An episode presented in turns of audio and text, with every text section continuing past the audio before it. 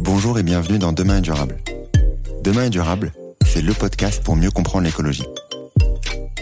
Je m'appelle Antoine Grégo. Je me considère comme un écolo imparfait et je suis, comme beaucoup, sensible aux enjeux de demain. Mais en juin 2020, au moment où j'ai décidé de démarrer le podcast, impossible de savoir par où commencer. Comment en savoir plus sur l'écologie facilement? Je vous propose donc, dans chaque épisode, de découvrir l'histoire de celles et ceux qui agissent pour un monde plus durable. Entrepreneurs, intrapreneurs, activistes. Ils agissent avec passion aux quatre coins du monde. En France bien sûr, mais sur tous les continents, pour nous permettre d'espérer demain un monde plus durable. Quelles sont leurs solutions? Pourquoi ont-ils décidé de se lancer? Quels sont leurs conseils pour agir à notre échelle? Écouter, lire ou s'éduquer sur ces enjeux, c'est déjà agir pour un monde plus durable, car il nous permet d'en parler avec conviction autour de nous. C'est ce que j'espère vous apporter lors de chaque épisode. Si vous souhaitez soutenir ce mouvement, et si vous aimez le podcast ou l'épisode du jour, n'hésitez pas à taguer Demain est durable sur LinkedIn ou sur Instagram, ou à me laisser un commentaire sur votre plateforme d'écoute préférée.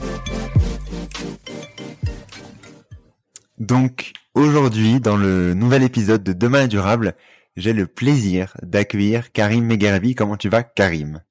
Bah, ça va et toi, Antoine? Ça va très très bien. Je suis, euh, je suis très content, honnêtement, de t'accueillir aujourd'hui. Euh, déjà d'une part parce que euh, on m'a recommandé de t'interviewer Damien Salel dans un épisode sur le photovoltaïque, le photovoltaïque, notamment l'énergie solaire, m'a recommandé de t'interviewer. Donc déjà premier point. Deuxième point, car on va parler d'un sujet qui qui est très connu. Même Stéphane Bern en parle, à savoir l'éolien. plus concrètement, les, les énergies renouvelables au, au global dans disons une, une un focus que je veux avoir sur chaque type d'énergie. Donc euh, le photovoltaïque, on a pu faire avec Damien, l'éolien euh, plus particulièrement avec toi, l'hydroélectricité et le nucléaire viendront euh, par la suite. Mais voilà, très content de parler de, de plein de sujets, notamment de l'éolien aujourd'hui, et de comprendre globalement pas mal de choses sur le sujet et, et de pouvoir parler des, des, des non-dits, des, des, fausses informations, etc. et de concrètement à quoi ça ressemble cette, ce sujet-là. Mais avant de commencer, parce que euh, je suis quelqu'un de poli, je voulais savoir qui es-tu, qui es-tu, Karim? Qui suis-je? Ok, euh, écoute, bah, super. Déjà, merci de m'avoir invité. Euh, merci à Damien pour la recommandation aussi. C'est vrai que c'est quelqu'un que j'aime beaucoup et puis qui, connaît très bien son, son, son métier et qui est passionné. Donc c'est super. Je suis très heureux d'être là avec toi. c'est bien, hein, le podcast, d'explorer les différentes technologies, toutes. Euh, c'est super et je suis ravi d'être là pour discuter de l'éolien. Euh, donc moi, ce que donc euh, je dirais, j'ai une casquette business et une casquette un peu plus académique qui est donc sur la partie business. Aujourd'hui, ce que je fais, c'est je fais l'origination de projets, c'est-à-dire que je source des projets pour des investisseurs et, pour des investisseurs. Donc, je fais des revues de projets à l'international. Je regarde les différents marchés, Asie, euh, Asie centrale, euh, Asie du Sud-Est, euh, Europe, Afrique, un petit peu Amérique latine de façon opportuniste. Et puis, j'essaie de regarder les dynamiques de marché, l'évolution des, des, politiques net zéro et donc des, des, des développements en matière d'énergie renouvelable.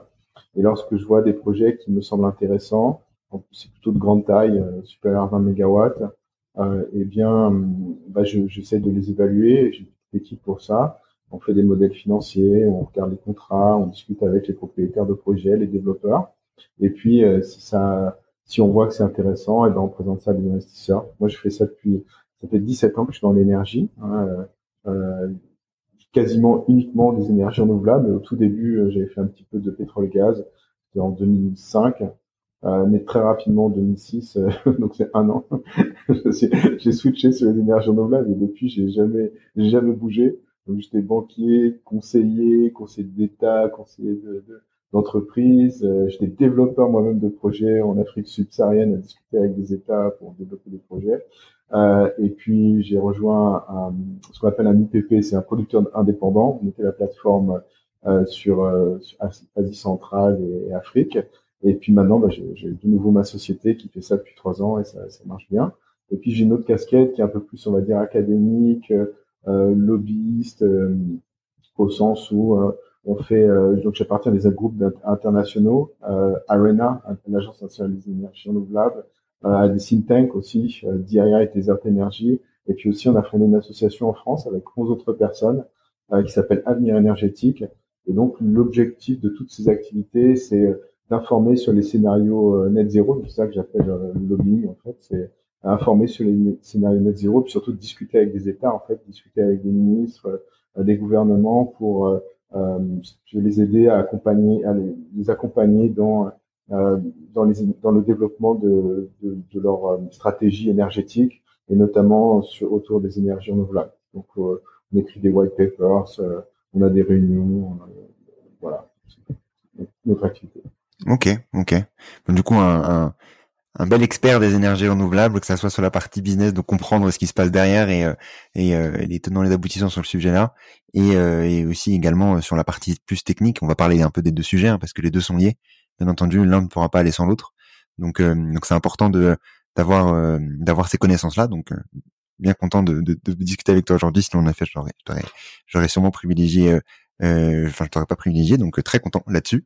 Bref, parlons de parlons de, de l'éolien plus, plus concrètement, euh, qu'est-ce que c'est? On va repasser à la base.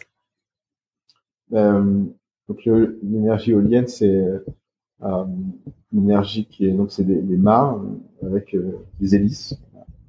Le, vent qui arrive sur ces hélices fait tourner, fait tourner, les fait tourner, et en les faisant tourner, bah, ça produit de l'électricité. Euh, donc c'est pas des moulins à vent qui produisent de la farine, euh, qui consomment, on produit la farine, on produit l'électricité avec les éoliennes. Euh, donc c'est utile. Euh, enfin, la farine c'est aussi utile. Euh, et donc euh, on produit l'électricité et bah, il y a plusieurs types d'éoliennes. Il y a des éoliennes en mer, il y a des éoliennes sur terre.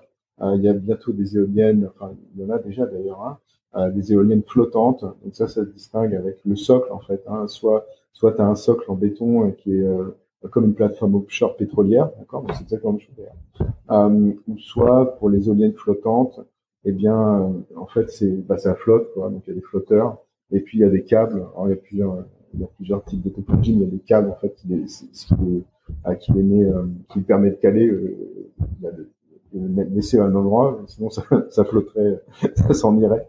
Donc, euh, on n'est pas. Euh, et euh, donc ça, voilà, c'est essentiellement ces trois, ces trois, ces trois types. Et puis, ce qu'on peut dire, c'est que ça a évolué énormément euh, sur les, sur les dernières années. et en fait, qu'est-ce qui évolue dans les éoliennes? Bah, C'est essentiellement la taille finalement. Alors, tu as, trois parties très importantes dans une éolienne. Tu as le mât, tu as le rotor, tu as les blades, donc c'est les pales, les pales. Euh, donc, le rotor, c'est quoi? Le c'est le truc au milieu là, donc qui est le, qui est le ok donc c'est le gros truc rond là qui est au milieu. Tu as les pales et puis tu as le, le mât.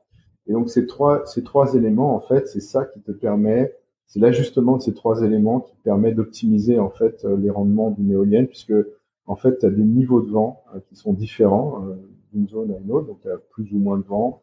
le vent aussi peut être beaucoup enfin meilleur en hauteur, d'accord? Et donc tu vas aller chercher euh, plus haut, donc tu vas avoir des maps plus haut. Mais si tu as des vents très forts, dans ce cas-là, il faut faire attention. Tu vas pas avoir un truc qui va tourner comme ça rapidement, d'accord? Donc il faut que ton ton ton, ton rotor en fait hein, puisse absorber cette, cette, vitesse de vent. Et pareil pour la pour la longueur des pales, il faut faire très attention parce que bon, euh, plus, plus c'est long, plus ça va tourner. Donc tu vois, il faut optimiser ça en fonction du vent.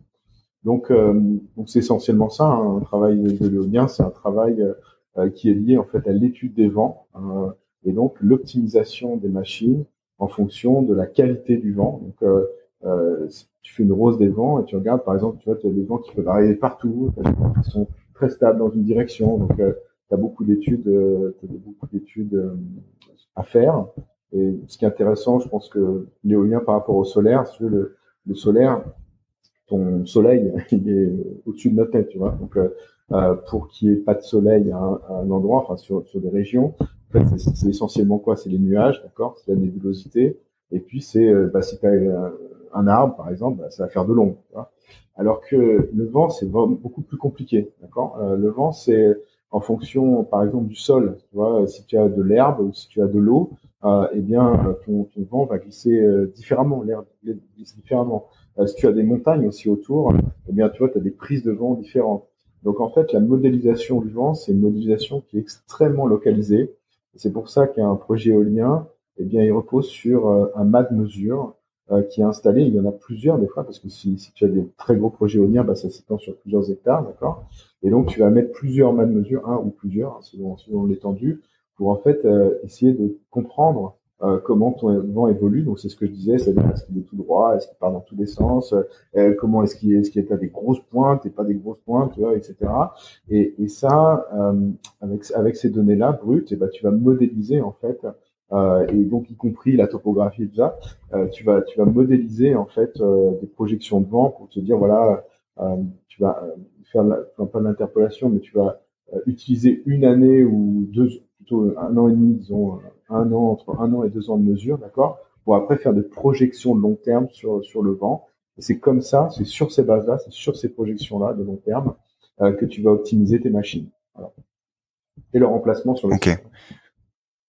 Ok, donc en fait trois euh, trois parties, une grosse étude en amont pour euh, euh, pour euh, aller étudier, euh, j'imagine quel type des quel type de technologie mettre à tel endroit. Donc j'imagine qu'il y a plusieurs types de technologies basées sur, comme tu disais, la taille, aller chercher tel type de vent plus en hauteur, plus bas, etc. Donc c'est en fonction de ça que qu'on sait la taille de, de, de l'éolien à mettre. Et j'imagine que les technologies de toute façon s'améliorent au, fur et à mesure. Donc donc comme comme n'importe quelle comme n'importe quelle technologie. Si on si on revient sur, juste sur la base, donc tu parlais de, donc de trois parties. Euh, concrètement sur euh, sur l'éolien, c'est composé de quoi? Euh, Disons plus plus concrètement dans le sens où il y a beaucoup de de, de je sais pas si c'est de fausses informations ou pas sur sur ces thématiques-là en disant que ça pollue, que ça se recycle pas, etc. Donc bref, c'est lié à cette partie-là. Mais déjà avant de comprendre cette partie recyclage, de quoi à peu près c'est fait On va pas aller dans le détail, ultra détail, ça n'a pas d'intérêt. Ouais. Pas alors ici malheureusement, voilà. Mais à peu au, au, global, euh, est-ce que ça pollue ou est-ce que ça pollue ou pas en fait, c'est un peu ça le, la question. Bon, euh, alors malheureusement, je vais pas être très détaillé là-dessus. Euh, bon, il y a beaucoup d'acier, d'accord. Hein, ton, ton, ton mât, euh, c'est un truc en acier, quoi. Hein, donc, euh, et puis ton, ton, ton tes, tes pales là, euh, c'est le matériau composite. Donc ça, ça c'est du, ça c'est à la base, hein, c'est comme une une, une aile d'avion en fait, d'accord? C'est euh, ce genre de matériau-là. Donc euh, du coup, euh, ça à la base c'est pas recyclable, d'accord? Les, pales. Euh, et puis pour le reste, bah, c'est des métaux qu'on connaît en fait, hein, c'est des gros métaux. Et après, tu as certaines éoliennes euh, qui ont en fait un, un, aimant, d'accord? Et ça, c'est de la terre rare. Euh, et puis, euh, il y, a beaucoup de... C'est assez lourd quoi, en métaux quand même. Hein. C'est un gros machin qui fait 100 mètres. Euh, tes pales, elles font 60 mètres. Donc, donc euh, ça peut être plus haut. Hein. Ça peut être une... Si tu prends les éoliennes en mer, par exemple, aujourd'hui, on peut faire du 20 mégawatts. Tu es au-dessus de la tour Eiffel. Hein. Qu'on se rende compte vraiment de la machine. C'est une tour Eiffel, d'accord, hein, qui est dans la mer. Donc, euh, voilà. donc, donc c'est donc c'est vraiment très grand. Euh, et, euh, et alors, est-ce que, est-ce que ça pollue? Il y a plusieurs éléments. bon, le fait de, d'extraire des métaux dans le sol et d'en faire quelque chose, ça, ça pollue, d'accord? Euh, comme il n'y a pas ou peu de terres rares selon les éoliennes, par exemple, si je prends le cas de la France, c'est 10% des éoliennes qui ont été rares, et, euh, probablement ça va, aller vers le moins parce que Aujourd'hui, ce qu'on se dit, c'est quand même qu'il faut limiter les pollutions, mais il faut pas oublier quand même que les terres rares, ça, ça booste un peu les performances, les boosters de performance euh, des, métaux. Donc euh, après, c'est un, équilibre hein, qu'il faut trouver entre euh, après quand même les éoliennes, ça permet d'éviter les fossiles. Hein, ça remplace, euh, c'est ça qui est censé être un peu les, fondements de nos systèmes énergétiques futurs. Il n'y a pas que les éoliennes, hein, il y a un mix énergétique à avoir. L'éolienne est très important, donc on aura, j'imagine, l'occasion d'en parler. Donc il y a une balance à faire, mais l'extraction, euh, de façon générale, ça, euh, ça pollue. Hein, les mines, euh, les mines, c'est pas, c'est pas super. Donc, donc ça, tu as une pollution au niveau minière, d'accord. ensuite, tu as une pollution au niveau. Alors, là, ça dépend encore de la technologie. Si on prend des, éoliennes au sol, on bah, le socle, d'accord, hein, qui est du socle en béton. Euh, et donc, bah ça, il faudrait le, veux, soit tu, grosso modo, l'emplacement de ton éolienne, quand bien même ton éolienne elle va en fin de vie, c'est pas évident de se dire qu'on va complètement démanteler et abandonner le site parce que le site il a du vent, tu vois, il a un potentiel de vent. Donc euh, à moins que ça t'amuse euh, de s'amuser à faire plein de sites comme ça, tu vois, je sais pas, globe trotter, ton éolienne euh, bouge, tu vois. Euh, mais si t'as un site qui a du vent, c'est bien de l'utiliser quand même, tu vois, parce que t'as fait plein d'études, tu vois, de vent et tout, t'as des, des données pendant depuis 20 ans, 30 ans. Donc, euh, en général, tu gardes ton site. Bah, il faut que les propriétaires, s'il y a un 10, s'il y a un, un, accord de, de, de, rent, comment, comment on dit, location, location de, de, location de terrain, euh, bon, bah, il faut accepter, hein, enfin, il faut que les propriétaires acceptent, etc. Mais en général, les gens sont contents. Hein. En général, les gens sont très contents de, de projets éoliens. Bon, bon, c'est les sondages, ça. Euh, c'est les retours qu'il y a. Hein, les gens sont très contents de ces projets-là pour différentes raisons dont on parlera, j'imagine. Et donc, euh, voilà, si tu as ton site, donc tu vas garder. Donc, ce qui va se passer plutôt, c'est que tu vas, si tu changes complètement de machine, ce qui est plutôt recommandé, mais ça dépend de la réglementation, hein, parce que si tu veux, si, changer de machine, ça veut dire quoi? Ça veut dire euh, aller plus haut, aller plus grand, tu vois, pour, euh, pour avoir plus de rendement, tu vois, parce que ta technologie, elle évolue comme ça. Mais si par exemple, tu as des contraintes réglementaires, que ce soit des contraintes visuelles, que ce soit des contraintes par l'armée, tu vois, tu es dans un, dans un endroit où tu peux pas faire au-dessus de tant de mètres, tu vois. Ah ben dans ce cas-là, tu vas, tu vas pas nécessairement changer ta technologie, ce qui serait dommage, mais où tu vois la marge. Donc il faut voir si tu peux réutiliser plus ou moins le socle, tu vois, parce que ton socle il est dimensionné de façon à, à soutenir une, une, une, contrainte, tu vois, enfin une, ouais, tu vois, donc euh, donc tout dépend de tout dépend de ça, mais si tu dois l'enlever, bah tu dois tu dois tu vois le béton tu dois en faire quelque chose. Quoi. Donc, euh, bon, ça, ce serait cycle euh, pas top. Quoi. Enfin, toi, c'est on fait gravane, machin. Euh, donc, tu ça. donc, donc c'est ce genre de pollution. Très honnêtement, ça pas vraiment. Enfin, les pollutions, elles sont, enfin, je dirais qu'elles sont très, elles sont connues, euh, elles sont euh, gérables et surtout, elles sont infiniment moindres euh, que les technologies les éoliennes remplacent. Hein, puisque si tu veux produire de l'énergie aujourd'hui, euh, 80% de notre énergie est fossile. L'impact environnemental des fossiles euh, est incommensurablement plus élevé que n'importe quelle éolienne. Euh, euh voilà. Donc, voilà. Mais, ça ne veut pas dire qu'il faut carte blanche. Donc voilà, il faut, réfléchir à ça. Mais encore une fois, il faut mettre un peu les ordres de grandeur en tête. C'est peut-être ça qui est intéressant à voir. Par exemple, l'acier, donc c'est des monstres d'acier, les éoliennes. Waouh, c'est pas possible, ça, ça, va absorber tout notre acier. Bon bah, si tu prends toutes les éoliennes, tu vois, si tu prends un système énergétique euh, 100% énergie renouvelable, je prends le cas de la France, par exemple, je parle français, ici on prend le cas français, euh, le, le, si tu prends le cas de la France, euh, si tu prends ton scénario 100% énergie renouvelable, ton 100% énergie renouvelable, il y a à peu près une trentaine, il y a 30 000 mâts à peu près, d'accord, en 2050. Euh, il y a un peu moins de 10 000 aujourd'hui. Euh, et donc, euh, bah ça, ça t'absorbe 4% de ta consommation d'acier, tu vois, euh, euh, de, de, ta demande d'acier de France, tu vois. C'est ça, c'est ça les éoliennes, c'est 4%, 3%. Tu vois. Si tu prends le, le béton, c'est genre 2%, euh, tu vois. C'est c'est vraiment des quantités en fait, quand on y pense assez faible. Et c'est pareil pour tous les métaux. En fait, euh, le, le, secteur euh, énergétique, euh, c'est pas un grand consommateur de métal en fait. Tu vois Donc euh, quand on quand on imagine en fait une croissance très forte de la de, métallique en fait, ce qui est ce qui est correct, hein, puisqu'on va, on va en installer plein. Hein, bah, si tu, quand tu regardes proportionnellement dans la demande globale, bien que notre consommation par rapport au secteur électrique augmente, dans la demande globale, elle reste quand même, tu vois, euh, je dirais, euh, euh, peu, peu, peu significative, quoi, d'accord, hein, par rapport à d'autres secteurs comme, comme les véhicules. Puis après, as la notion de pollution, elle est, elle est un peu globale, si tu veux. Hein. Par exemple, tu as la pollution sonore. si tu prends les éoliennes offshore, pendant la phase de construction, ben, c'est là, c'est la vraie pollution, d'accord hein.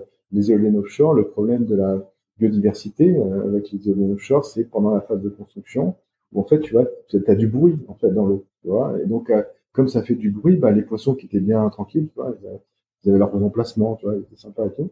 Euh, et ben là, avec le bruit, là, ah, bah, c'est carrément la catastrophe. Mais là aussi, euh, il y a aussi beaucoup de désinformation. Donc, par exemple, aux États-Unis récemment, il y a eu euh, des euh, baleines qui ont échoué sur le, tu vois, sur le. Et donc, c'était terrible. Et même en France d'ailleurs. et donc, on s'est dit, bah, enfin, on s'est dit, non, certains se sont dit, ah bah voilà, tiens, c'est fini, c'est les, les c'est les, les, les éoliennes, tu vois, parce qu'il y, a des, il y a des éoliennes offshore, les premières, tu vois, aux États-Unis, premières, pas de chance, des malheureuses baleines se sont, se sont échouées à ce moment-là. Euh, et donc, euh, on s'est dit, ah, mais là, c'est sûr que c'est des éoliennes. Et puis, en fait, euh, en approfonissant un peu le sujet, ben, ce qu'on a vu, c'est qu'il y avait des marques, et d'ailleurs en France, c'était pareil. En fait, ce qu'on a vu, c'est qu'il y avait des marques de bateaux, en fait, et d'hélices. Et c'est vrai que la mer, elle est très, sur l'océan, il y a beaucoup de navires qui, qui sont là, et puis, notamment d'ailleurs des navires qui transportent des énergies fossiles, puisque 40% des navires commerciaux euh, sur la mer, c'est des transports des fossiles. Je sais pas si tu te rends compte. Euh, tous les bateaux là qu'on voit euh, qui sont amarrés là à transporter des machins, 40% de ces machins qu'on voit, c'est des fossiles.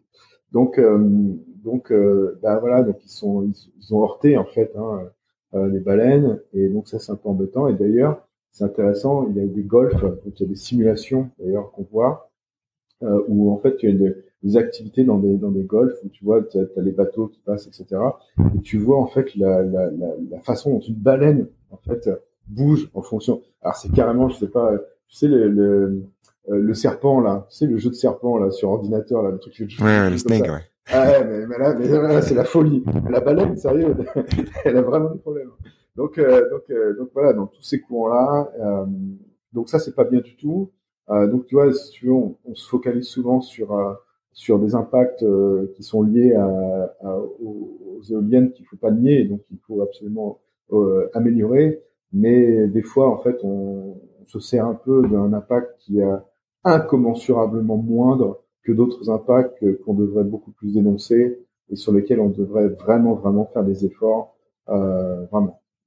Et puis pour la pour les pales, juste pour terminer, pour les pales, euh, ouais. elles deviennent recyclables. Voilà, elles deviennent recyclables. Donc euh, on, on, a des changements, donc ça va arriver. Mais encore une fois, il faut pas non plus euh, en faire le truc énorme parce que euh, aujourd'hui, hein, des, des, des, des, matériaux composites comme ça, euh, déjà bon, bah on les enfouit hein, en fait hein, dans le sol. Donc euh, les pales, c'est genre 5% de tous les matériaux qu'on enfouit dans le sol comme ça, tu vois. Et pourquoi on les enfouit? Parce que bah, c'est des pièges à carbone, si tu veux, c'est assez stable, ça ne s'écoule pas dans le, dans, le, dans le sol, enfin de ce que j'ai pu comprendre. Hein. Donc, si on a, qui nous écoute et qui, et qui, et qui, et qui pensent que c'est pas le cas, euh, bah, ils se manifesteront. Euh, mais, mais, mais, mais, euh, mais, ce que j'ai pu comprendre, c'est qu'en fait, c'est des matériaux comme instables, si tu veux. Et donc, c'est pour ça qu'on les, qu'on les enfouissait. Donc, je suis pas là en train de dire c'est génial, on va tout ça. Euh, mais parce qu'il y a plein de réutilisations. Tu sais, tu peux en faire des, euh, des jardins, tu sais, des, des, des gens, des, des, trucs pour escalader, tu vois. tu sais, en Allemagne, tu sais, t'as, des jardins pour enfants, tu as des pales, des éoliennes, et puis les gens escaladent. Donc, euh, donc voilà, tu peux en faire des choses, d'accord. Euh, euh, t'es pas euh, condamné à faire ça, mais de façon ultime, euh, donc donc le secteur, si tu veux, va va donc évoluer vers progressivement hein, vers le recyclage des pales. Voilà, ça existe déjà. Il y a des éoliennes qui sont en train de tester offshore, onshore donc en fait, on, se rend compte, on parlera de la partie biodiversité aussi, même si tu en as parlé du coup déjà sur la partie euh, euh, biodiversité marine, sur la partie offshore. On en parlera aussi un peu parce que ça fait partie aussi des euh, des, des fausses informations là-dessus. tu parlais aussi des personnes qui étaient heureuses, pas heureuses. On, parlera aussi. Mais juste ouais, en gros pour pour pour résumer, bon en fait oui, on a le, le, le, secteur va comme dans tous les secteurs progressivement aller vers davantage de, de, réutilisation, de recyclage, etc. Ça, c'est comme tout secteur et l'éolien fait partie de ces secteurs-là, heureusement. Euh, mais comme tu disais, oui, ça reste des ordres de grandeur qui sont euh, faibles euh, par rapport à l'utilisation de, de, de, de matières au, global, par, par rapport à la à l'utilité qu'a du coup l'éolien quand même de produire de, de l'énergie, de l'électricité et de pouvoir nous enfin nous faire de faire en sorte qu'on puisse se parler euh, tous les deux à distance. Euh, aujourd'hui, par exemple, on a cette électricité-là, donc il faut aussi en mettre en, contexte par rapport aux besoins qui est quand même l'énergie, euh, l'énergie primaire qui est importante, un besoin primaire qui est devenu un besoin primaire. donc on a compris la partie, disons, comprendre ce que c'est l'éolien, comprendre le le, le, sujet des disons des, des, des matériaux. sur l'éolien plus concrètement, est-ce que c'est une énergie, euh, enfin un, système qui est euh, efficace dans le sens où, euh, au vu de voilà ce qu'on va extraire, ce qu'on va faire l'éolien, etc. Est-ce que c'est ça se met un peu sur le même ordre de grandeur que je sais pas le photovoltaïque ou, ou d'autres? J'imagine que oui si on le développe, mais à quel point du coup? Ah, Ça c'est une question très très intéressante parce que en fait, si tu veux, elle est liée quelque part ta question elle est liée à ce qu'on appelle la densité des énergies. Euh, qui, est, un concept qu'on a du mal à appréhender quand on n'est pas dans le secteur parce qu'on se dit bah, une énergie dense c'est super quoi. Ça veut dire que euh, ça veut dire quoi une énergie dense? Ça veut dire que c'est un truc qui est là compacté, qui produit plein de choses. Donc tu as un rendement, euh, tu aurais un rendement qui, est élevé. Donc ce qu'on dit c'est que ah ouais mais une éolienne ça n'a pas un rendement très fort. Au sens c'est un, un, un, ratio, un facteur de charge, voilà, facteur de charge. Qu'est-ce que c'est un facteur de charge? Déjà, pour bien le définir. Donc, euh, un facteur de charge, c'est tu as dans l'année, donc euh, en heures, 8760 heures de mémoire. Et donc la question, c'est à combien d'heures ton, ton machin, il va, il va produire de l'électricité au maximum, d'accord? Donc ça veut dire par exemple, si j'ai euh, 10 mégawatts, d'accord, que je produis en puissance toujours mes 10 mégawatts pendant 2000 heures, bah, mon facteur de charge, c'est 2000 heures divisé par 8760. Et une éolienne, bah, sa puissance, elle bouge avec le vent, tu vois? Euh, euh, elle fait comme ça. Euh, donc, elle n'est pas toujours au maximum. D'accord? Si une éolienne qui a 10 mégawatts, ça veut dire quoi? 10 mégawatts Ça veut dire que sa puissance peut produire 10 mégawatts en, en, en, rythme de croisière. D'accord? Et donc, quelque part, euh, ce qu'il faut faire, c'est l'intégrale, d'accord, de toutes ces puissances pendant l'année. C'est ça qui te donne, ah bah, quel serait l'équivalent en nombre d'heures à laquelle elle va fonctionner en pleine puissance. D'accord? Donc c'est ça ton facteur de charge. Donc ce qu'on va dire, donc une éolienne, bah, ça dépend du sein. Tu vois, si tu la mets euh, un endroit où il n'y a pas de vent du tout, bah, ton facteur de charge n'est pas terrible. Donc, donc il faut pas mettre une éolienne où il n'y a pas de vent. c'est pas recommandé. D'accord euh, Voilà. Donc euh, et, donc euh, donc là quand il y a du vent, euh, bah, après, tu vois, comme je te dis, euh, ça dépend de ta technologie, parce que des, des, si il y a moins de vent, parce que tu fais une super technologie avec des pales, des machins, etc., bah, tout d'un coup, ton facteur de charge, il va augmenter, tu vois. Euh, donc ça évolue, ça, cette notion de site qui a pas beaucoup de vent ou pas, tu vois. Euh, mais on va dire que grosso modo, bah, un facteur de charge éolien sympa, c'est au moins 30%, tu vois, ça c'est sympa. Donc c'est plus élevé que, que le solaire, tu parce que ton, ton solaire, il va être à 20, 24% dans des dans des, dans des régions top, tu vois. Euh, euh, peut-être qu'il va être à, moins de 20% en France, tu vois, 16%, 18%. Alors qu'une éolienne, euh, à moins de 30% de facteur de charge, bon, c'est moins, moins, bien, quoi. Puis après, tu as tout ce qui est en mer. Alors là, c'est le top du top parce que euh, on était à 40%, là, on va passer dans les 50%. On va, si on, on imagine à 60%. quand c'est à 60%, là, c'est la folie. Là, c'est des, des, des technologies extraordinaires. Mais là, on va, attends, mais, mais on va revenir à ça. Qu'est-ce qui fait que ce facteur de charge, même à 20 ou 30%, c'est intéressant? Pourquoi est-ce que c'est intéressant? Pourquoi est-ce que est-ce que c'est pas bien? Parce que du coup, tu vois, on se dit mais 30%, mais donc il y a, il y a 70%. non, pas du tout. En fait, c'est une notion de, de, de, de prix, en fait. C'est-à-dire que à quel prix je vends mon électricité, tu vois? Et donc, si je vends mon électricité pas cher du tout, d'accord? Avec un facteur de charge de 30%, bah, ça veut dire tout simplement, bah, faut que je mette plus d'éoliennes, d'accord? C'est vrai, parce que c'est un facteur de charge de 30%. Donc, euh, euh, pour, pour fournir beaucoup d'électricité, bah, il va falloir, entre guillemets, beaucoup d'éoliennes. Et donc ça, c'est ça qu'il faut calculer. Il faut pas avoir un, un état d'esprit en disant, ah bah, à moins de 2%, c'est pas bien. Ou moins de... Ça, c'est pas ça la bonne, la bonne approche. La bonne approche, c'est qu'est-ce qu'un un scénario énergétique? Qu'est-ce que ça veut dire un mix énergétique qui a du solaire, de l'éolien? C'est combien de turbines? Il faut, faut comprendre. Combien il y a de turbines de ça? Combien il y a de panneaux solaires? Et donc, il faut, il faut voir si bah, le chiffre, si par exemple, euh, euh pour fournir euh, mon électricité, j'ai besoin de, 90 000 mâts, je sais pas, 200 000 mâts, pour, pour parler de fausses informations, il y a eu en France un circulé de 550 000 mâts. Tu vois. Donc si j'ai besoin de 550 000 mâts, tu vois, donc 550 000 mâts, c'est un mât tous les kilomètres. Hein. Donc c'est, c'est grosso modo la population française, ça devient des éoliennes en fait. On, devient éolienne et, et, nous on s'en va. On laisse si vous avez envie de devenir un éolien. Voilà, voilà, donc, non, voilà, exactement. Donc la France s'en va, donc la population s'en va et puis on laisse les éoliennes, euh, tu vois, faire leur travail. Et puis nous, ben, on, a, on va peut-être tirer un câble à partir de, notre pays pour habiter ailleurs, je sais pas, dans le désert. Tu vois. Et donc euh, donc voilà, donc, donc, si c'est 550 000 éoliennes, turbine, bah, là c'est pas bien, tu vois. Là, là, là ton facteur de charge, il, compte, tu vois. Là c'est pas bien. Mais si euh, si tu as besoin de 20 000 ou 30 000 euh, turbines et puis euh, et puis des panneaux un peu comme ça, tu vois. Euh, par exemple, je donne des chiffres. Hein, un, un, un 100% énergie renouvelable en France. Hein, je dis pas ça pour faire la promotion du scénario sans, sans énergie renouvelable. Je, je pense qu'en France, par exemple, il faut faire du nucléaire. Euh, on a des centrales qui sont là, donc il faut les, euh, il faut les prolonger. Euh, pourquoi pas faire de nouveau quelques nouvelles centrales, puisque bon, on a un outil qui est là, hein, industriel, donc bien faire quelque chose. Donc pourquoi pas, tu vois Donc je suis pas du tout en train de dire il faut faire du 100% renouvelable.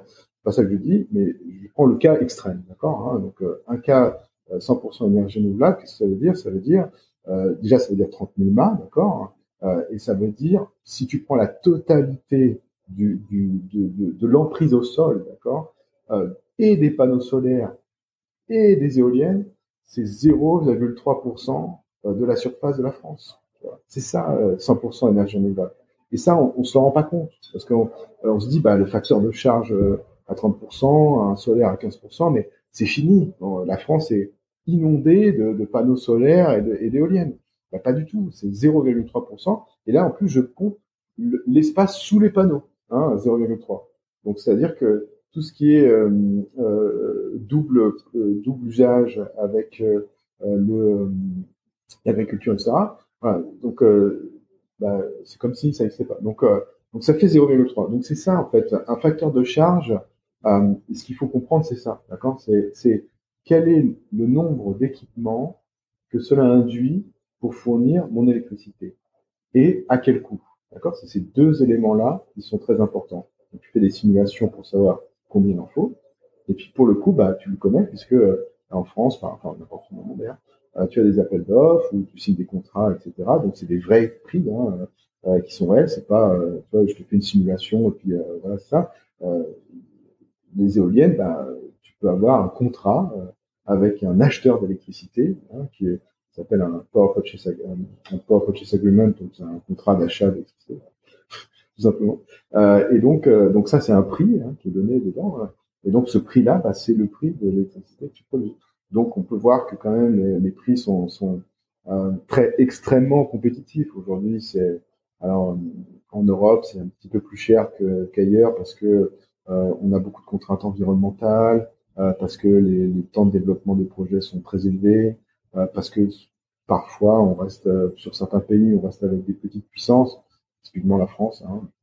Euh, mais bon, si tu pars petite puissance par rapport à quoi? Par rapport au fait qu'il n'y a pas suffisamment de vent?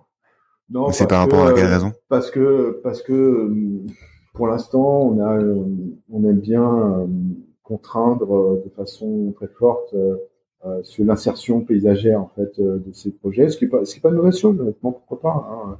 Euh, je dis pas que c'est mauvais d'ailleurs. Hein. Euh, j'étais dans des endroits en Espagne, euh, honnêtement, au Grand Canary, j'étais déçu, hein, honnêtement, j'étais près de la plage, mais les gars, je sais pas comment ils ont fait pour planter isolé, mais il y en a partout, quoi, hein, honnêtement. Euh, je dis, mais qu'est-ce qu'il, mais le gars, qu'est-ce qu'il a fait? Il a pas fait une intégration paysagère? Euh, donc, donc voilà, donc, je peux comprendre. Tu vois, en France, on a, on est très sensible à ça, et donc il faut quand même espacer beaucoup, tu vois, les éoliennes, faire qu'elles s'intègrent bien dans le paysage. et donc, du coup, tu vois, tes, tes, tes projets, ils font pas t'as pas un projet qui fait 500 mégawatts, si tu veux, hein, pas comme aux États-Unis ou, même comme en Espagne. Hein. En Espagne, tu as des très gros projets éoliens. Hein. Donc nous, on n'a pas ça. Pourquoi pas hein, Et puis ça justifie euh, pas certainement. Et du coup, ça, ça augmente un peu le prix. Donc sur l'éolien, je peux le comprendre. Euh, sur le solaire, je, je, regrette un peu. Il y a quand même des gros projets, tu vois. Mais il y, en a, il y en a très peu et ça c'est dommage parce qu'honnêtement on pourrait faire des très gros projets éoliens, de très gros projets solaires, ça serait très bien avec des trucs agricoles et tout et ton prix de kilowattheure il serait beaucoup plus bas. Mais donc, donc voilà, donc en France. Quand, quand, tu dis, quand tu dis, quand tu dis juste, excuse-moi, quand tu dis des très gros projets, ça veut dire que c'est euh, euh, un nombre X ou Y de euh, d'éoliens qui sont à un même endroit. Du coup, c'est comme ça que ça fait au moins. C'est ça en gros? C'est parce que c'est c'est comme ça que j'imagine qu'il y a un effet. Un... Ouais. Yes, c'est en fait, tu sais, un, un projet. Qu'est-ce que c'est un projet?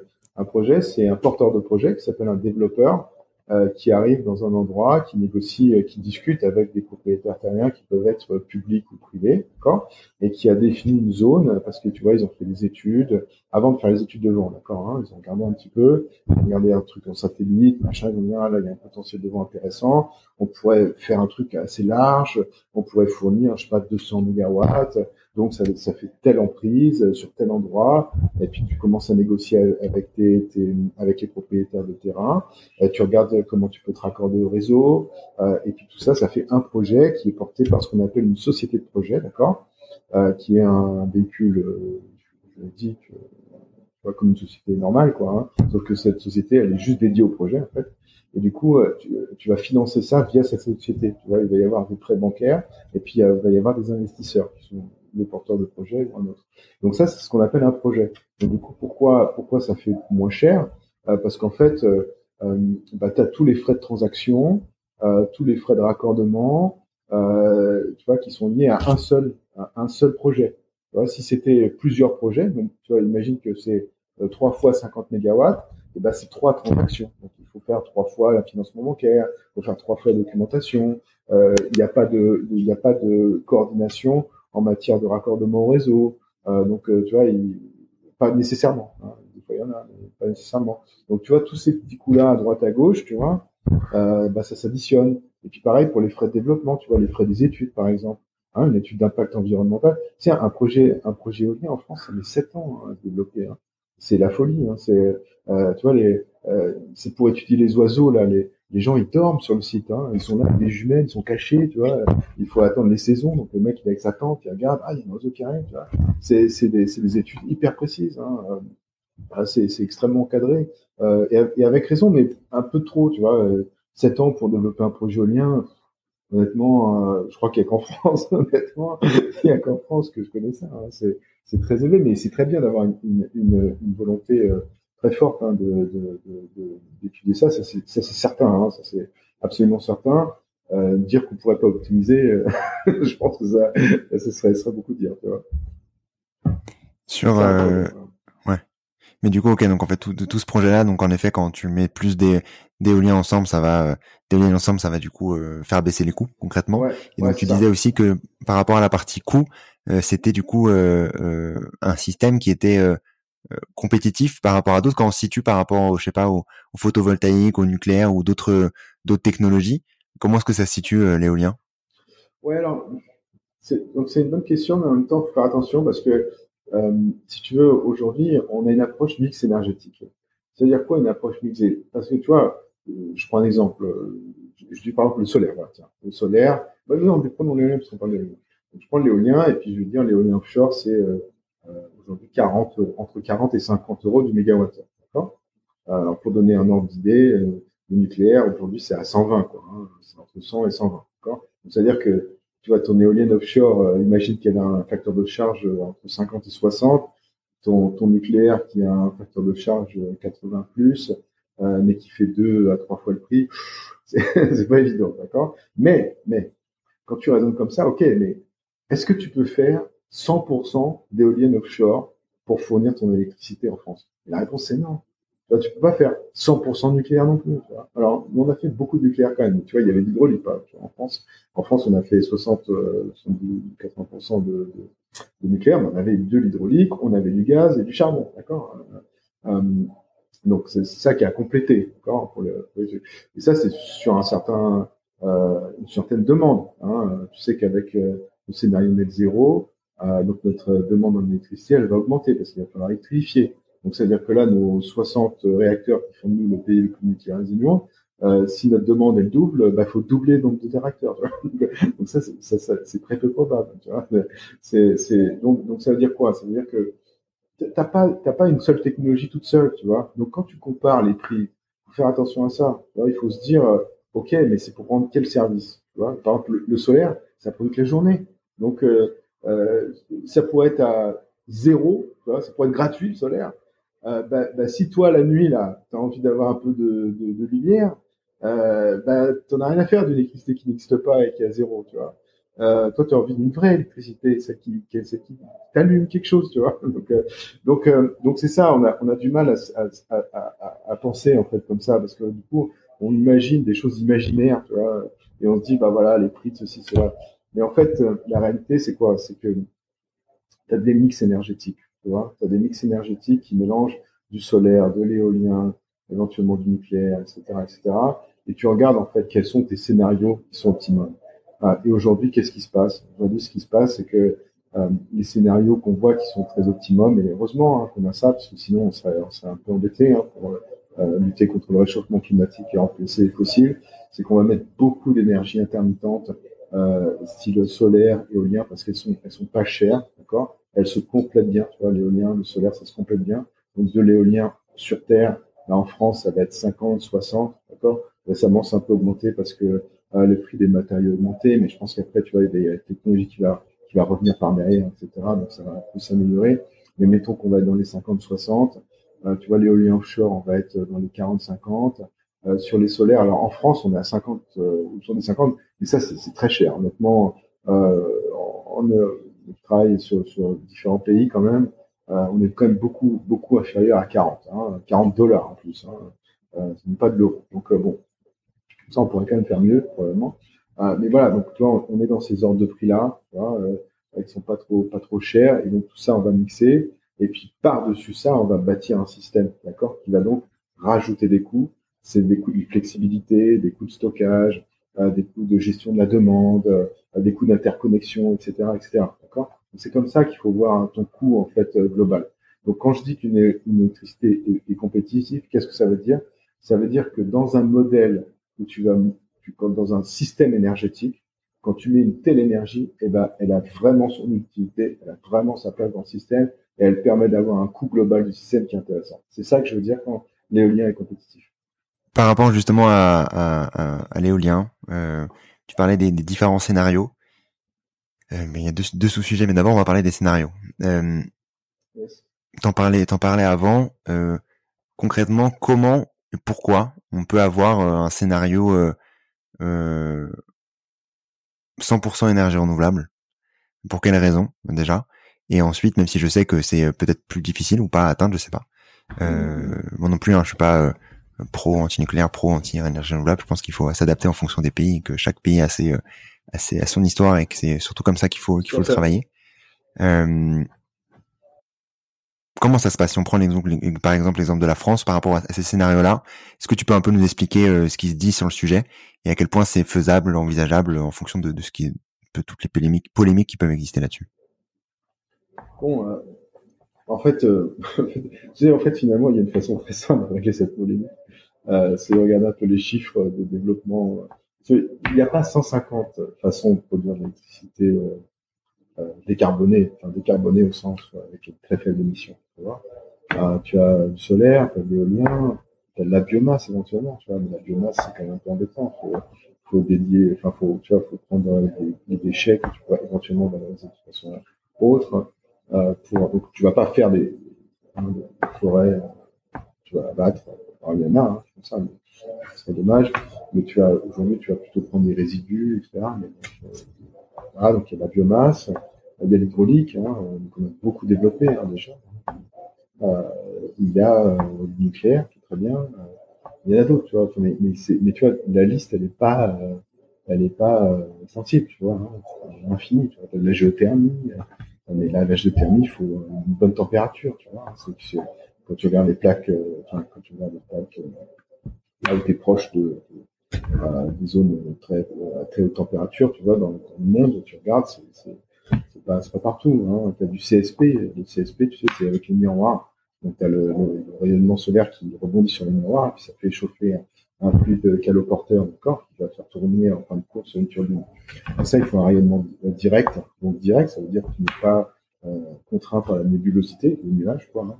Il n'y a pas de nuage, paf, ça. Euh, donc ça, c'est dans les déserts, quoi. Hein. Pas, les ouais, pas beaucoup d'endroits.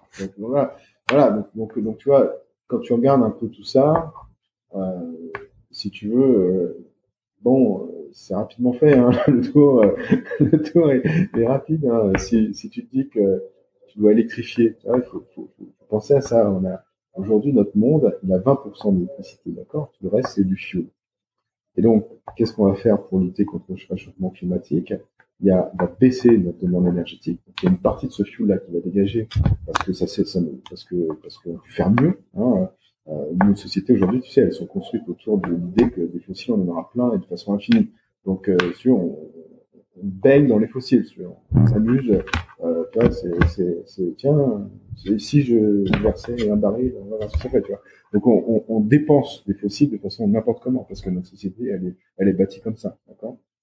Mais on peut faire mieux. Donc, on peut quand même essayer de réfléchir à, comment euh, tu vois, retravailler sur les transports, euh, faire que bah, j'ai pas toujours besoin de la voiture. Il faut quand même essayer de réfléchir un peu. Et c'est même mieux, tu vois. C'est pas du tout, ça veut pas dire que ah bah, euh, c'est pas une contrainte, c'est faire des choses de façon plus intelligente, mieux, tu vois.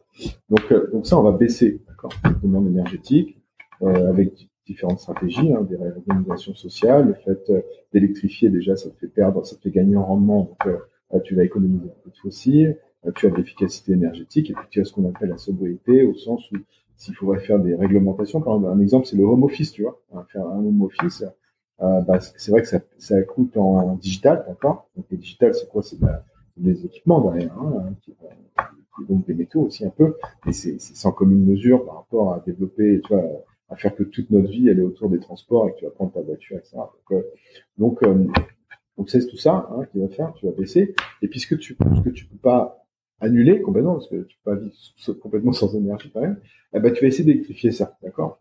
Donc aujourd'hui, tu vois, dans le monde, tu as 20% d'électricité, ça, va, ça doit sauter à 50%. Donc quand tu penses à ça, ça veut dire quoi?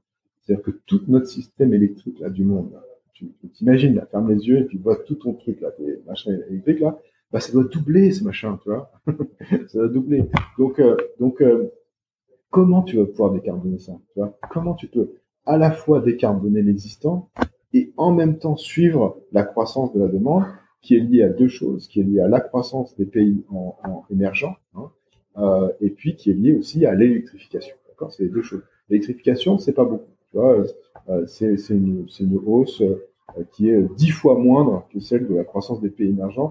Si tu veux un exemple, euh, si tu en, en, Inde, de, de, 2015 à 2020, chaque année, il y a la population espagnole qui s'est raccordée au réseau. Bon, tous les Espagnols là, et chaque année, ils se raccordent au réseau pour la première fois de leur vie.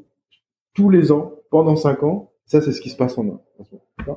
Donc, euh, donc euh, voilà, cette croissance-là, elle, est, très importante. Mais à propos de ça, on doit électrifier. Donc, quelles sont les technologies qui vont pouvoir faire ça? Tu vois, Mais quand tu fais la liste euh, de, technologies, bah, ça règle tout de suite le problème, tu vois, parce que tu, tu comprends très rapidement que le nucléaire, c'est très bien, mais euh, si, tu, quand tu, si tu prends les associations internationales du nucléaire, pas, pas les nucléaire, ne leur demande rien, tu vois, nucléaire, on va dire zéro. Bon, bah, ok, merci. Maintenant, on va demander aux associations nucléaires, qui sont celles qui font la promotion du nucléaire avec une pancarte, euh, vite, il faut qu'on en fasse plein et, partout. Donc, ok, bah, donc demandons-leur. Donc, euh, ok, c'est quoi plein et partout? Bon, bah, on a la réponse, on le sait très bien. Euh, la réponse, c'est qu'au maximum, en 2050, ça va peut-être faire 15% nucléaire. Il reste 75% d'électricité à trouver de carbonée. Donc ça, ça vient d'où? Bah, Fort heureusement, bah, le, pour l'instant, le solaire et les éoliennes, bah, elles, elles délivrent en fait. Hein. Chaque année, tu as 300 euh, gigawatts, 350, euh, euh, ça augmente énormément, tu vois, malgré les pénuries de métaux, malgré les machins, malgré le Covid, malgré tout ce que tu veux imaginer, eh ben ça augmente, l'industrie elle délivre. Et pourquoi? Parce que c'est pas compliqué parce que parce que c'est pas compliqué à construire, parce que c'est pas compliqué à fabriquer, parce que euh, tu vois ça, ça, ça suit une loi qui est assez simple. Tu vois, tu peux optimiser tes usines et il y a encore plein d'optimisations à faire, et dans la fabrication, et dans les technologies. Donc euh, voilà, ton mix, euh, euh si tu veux, en France, donc si on prend l'exemple français, qu'est-ce qui va se passer? Dans les 15 prochaines années, il n'y aura pas de nucléaire. Il n'y en aura pas. Il y aura juste une centrale qu'on va raccorder euh, Flamanville qui, on construit depuis deux décennies, d'accord? Va inaugurer les deux décennies de construction de cette centrale. Tu vois Il n'aura pas produit un kilowattheure, mais elle va en produire. C'est très bien. Euh, et donc, ça, sera très utile, d'ailleurs, ce kilowattheure, quel que soit leur prix, quelque part. Hein. Euh, donc, euh, très bien. Mais voilà, il n'y aura pas de nucléaire dans les 15 prochaines années. Et là, il y a eu RTE, qui est notre opérateur électrique, qui vient de sortir son étude. Qu'est-ce qu'il a dit? Ben, Il a dit ce qui était attendu par tout le monde. On, savait déjà. Hein. Qu'est-ce qui se passe? Crise russe. Hein, donc pénurie d'électricité, pénurie d'énergie, d'accord? Gaz, pétrole, tout ça. tu vois, tout est plus compliqué. Le gaz, c'est plus compliqué. Il faut aller chercher, je ne sais pas où.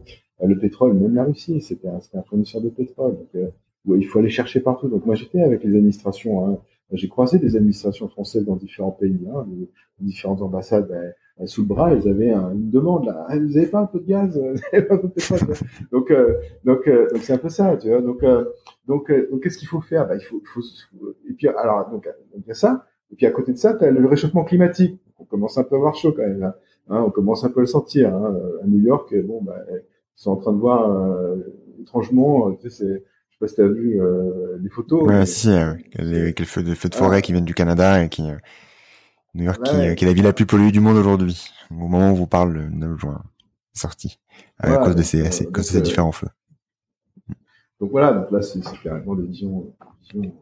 Voilà, bon après je sais pas si toi, il faut regarder les statistiques etc. Mais je peux pas en dire ah ben voilà. Mais bon, si c'est pas ça c'est autre chose. Donc, donc voilà, donc donc il y a quand même un, un, petit problème de réchauffement climatique. Euh, et puis, euh, puis on a un problème énergétique, tu vois. Donc, euh, donc il y a deux choses, deux problèmes. Alors, bah, qu'est-ce qu'il dit RTE bah, il dit, bah, il faut se dépêcher, s'il vous plaît, là. Vous pouvez pas vous dépêcher un petit peu là, d'électrifier là? Donc, qu'est-ce qu'ils font là, tous les tous les industriels, etc. Bah, les industriels, ils disent, ouais, ben là, on va électrifier tout ça. Donc, qu'est-ce qui se passe? Il y a 15 gigawatts de gens qui vont se raccorder en 2030. il y a, on est aujourd'hui à 120 ou 150 kilo en France. On va passer à 250 TWh en 2035 mais il n'y aura pas de nucléaire pour ça. Donc, donc qu'est-ce qui va se passer? Ben, Il faut qu'on fasse à fond des, des, éoliennes, du solaire, des machins. Et si on n'en fait pas, on peut très bien dire, ah bah ouais, on va pas en faire. Attendez, on va attendre le nucléaire. Bah déjà, ok, bah donc, donc ça veut dire quoi? Ça veut dire qu'on n'électrifie pas. Euh, parce que si on dit, ouais, mais la sobriété, par exemple, baisser notre énergie, ça va faire tout. C'est pas possible, puisque aujourd'hui, 65% de notre énergie, elle, est, elle, est, elle est fossile. Donc, si tu veux baisser, baisse à fond il faut aussi baisser. C'est ça le problème. C'est qu'en fait, on, on se rend pas compte. Il faut aussi baisser notre demande énergétique et il faut en plus produire à fond. Donc, c'est quoi notre scénario français? Notre scénario français, c'est que en 2035, il va y avoir probablement autour de 40-45% d'énergie renouvelable euh, dans notre mix électrique. Et puis le reste, ça va être du nucléaire. Et puis après, il va y avoir nos EPR là, qui vont arriver, peut-être, j'espère. Euh, les nouveaux EPR, voilà qu'on va construire, tout flambant, tout neuf, PR2, en plus il y a le 2 derrière, on se dit que c'est aussi nouveau, donc c'est très bien. Euh, voilà, et puis bon, ben, on verra bien hein, combien on va pouvoir en construire, euh, euh à quel prix, etc. Moi, je souhaite que ça va fonctionner parce qu'on a besoin de kilowattheures bas carbone, dans les temps, à un prix raisonnable. Donc, on en a besoin, c'est évident. Donc, moi, j'espère que la, filière va, va, délivrer. Mais tu vois, au final, quand tu regardes des scénarios, tu vois, tu as déjà 15 ans où tu n'auras que des renouvelables, tu vas sortir de là, tu auras une quarantaine ou 45% d'énergie renouvelable, et puis après le nucléaire va, va se ramener, et c'est pareil, la dynamique du nucléaire, entre les deux, là, tu vas quand même encore avoir des renouvelables qui vont se, qui vont se mettre, tu vois, et donc au final, c'est quoi ton scénario? Bah, c'est pas si compliqué que ça. Au final, tu vois, t'as pas énormément de, marge de manœuvre, tu vois, t'as pas énormément de marge de manœuvre. Donc ce que les scénarios donnent, c'est euh, environ, euh, tu au mieux, tu auras 50% de nucléaire, au mieux, et très honnêtement, euh, c'est probable qu'on passe vraiment en dessous de 50% de nucléaire. Et donc là-dedans, bah, tu as beaucoup d'éolien, euh, tu as beaucoup de solaire, tu as beaucoup d'éolien offshore. Voilà. Sur le l'éolien, plus concrètement, euh, déjà merci pour ces pour ces clarifications. Euh, au global, on comprend comme tu dis, euh, il y aura les deux hein, dans tous les cas, euh, mais il faut foncer euh, dès maintenant sur les énergies renouvelables parce qu'en effet, le plus tôt le mieux pour commencer à, à, à, agir sur ces sujets-là pour électrifier, moins rapidement décarboner, euh, en tout cas moins, euh, enfin décarboner disons nos nos, nos vies au, global, donc euh, le plus tôt le mieux. Ça fera moins d'impact sur notre planète, quel que soit l'endroit où on est sur Terre. sur sur l'éolien, est-ce qu'on a besoin d'énergie fossile pour faire fonctionner l'éolien? Pour penser son, son entre guillemets intermittence? C'est une excellente question, je l'adore celle-là. Pour, pour rigoler, j'ai fait un dessin même sur les réseaux sociaux où tu as un mec, en fait les éoliennes elles sont même pas raccordées, si tu veux. Et tu as un générateur diesel qui fait tourner les éoliennes. Si tu veux. Donc, en fait, elles consomment de, oui, les, les éoliennes consomment des fossiles. euh, euh, voilà. Donc, euh, donc dans ces, déjà dans ces scénarios, on peut pas éviter l'éolien terrestre, hein, pour être très clair, hein, parce que c'est un peu l'idée. On dit bah tiens, on va compenser par du solaire, on va compenser par machin. Euh, bah tu peux pas parce que le solaire c'est la journée, donc euh, tu auras un beau en mettre 50 milliards, euh, ça restera sur la journée. donc euh, après l'éolien offshore, bah ok, mais tu vois c'est pareil, tu as un rythme de développement industriel comme le nucléaire, un qui est beaucoup plus court que le nucléaire, mais ce que je veux dire c'est que chaque technologie, elle a son, rythme de développement. Donc, tu peux pas faire comme ça un pourcentage magique qui sort. Tu t'es levé le matin, tu te dis, bah, le mix énergétique, c'est 10% là. C'est pas comme ça que ça fonctionne, tu vois. Non, mais on est tenté de faire ça, tu vois. Parce qu'on aime bien le nucléaire, donc on va en mettre plein. Ou alors on aime bien les éoliennes, donc on va en mettre plein. Mais, euh, c'est pas, c'est pas tout à fait comme ça qu'on fait le mix. Donc, euh, donc, euh, donc déjà, c'est incontournable. Il hein, faut bien, faut bien réaliser. Hein, il faut pouvoir euh, en faire quelque chose de cette technologie, l'intégrer, il y a plein de choses à faire. Pour répondre à ta question, bah, euh, euh, la variabilité des énergies renouvelables, et donc de l'éolien, euh, elle s'absorbe de différentes façons. D'accord? Euh, En fait, euh, notre système énergétique, le système électrique, va profondément changer dans les prochaines années. Et c'est ça qu'on n'arrive pas à comprendre. En fait, ce qu'on prend, ce qu'on pense, c'est que on prend le, système aujourd'hui, d'accord, hein, et puis on y met des éoliennes, et puis on en met plein. Donc, c'est-à-dire qu'en fait, euh, c'est comme si tu fermais les yeux, tu sais, tu fais paf, comme ça, tu sais, ou euh, je sais plus, c'était ma sorcière d'aimer là, ou je sais quoi là, tu sais, oui, là, et puis t'as, as un million d'éoliennes qui arrivent, tu vois. Euh, alors non, donc non, non, les éoliennes arrivent avec le temps. Euh, donc elles se déploient dans le temps, euh, elles n'arrivent pas comme ça du ciel en, en même temps. voilà. Et donc, et donc autour de nous, euh, notre réseau, il évolue. Alors il évolue comment? Euh, bah déjà, tu as des interconnexions hein, qui, euh, qui donc, partout. Hein. Alors, ça veut dire quoi une interconnexion? Ça veut pas dire que on va refiler le truc à notre voisin et qu'on va choper le machin de notre voisin. C'est pas ça une interconnexion. Une interconnexion, c'est une mutualisation des, des, des, outils de flexibilité. Ça veut dire quoi? Ça veut dire que en fait, on va changer la façon dont on utilise aujourd'hui les outils de flexibilité qui existent déjà, qui sont par exemple les steps et les barrages hydrauliques. C'est-à-dire qu'en fait, les barrages hydrauliques, ça va devenir des, des, batteries, en fait, essentiellement. C'est plus des trucs que tu vas balancer en, en base, tu vois, comme, euh, en Norvège, là.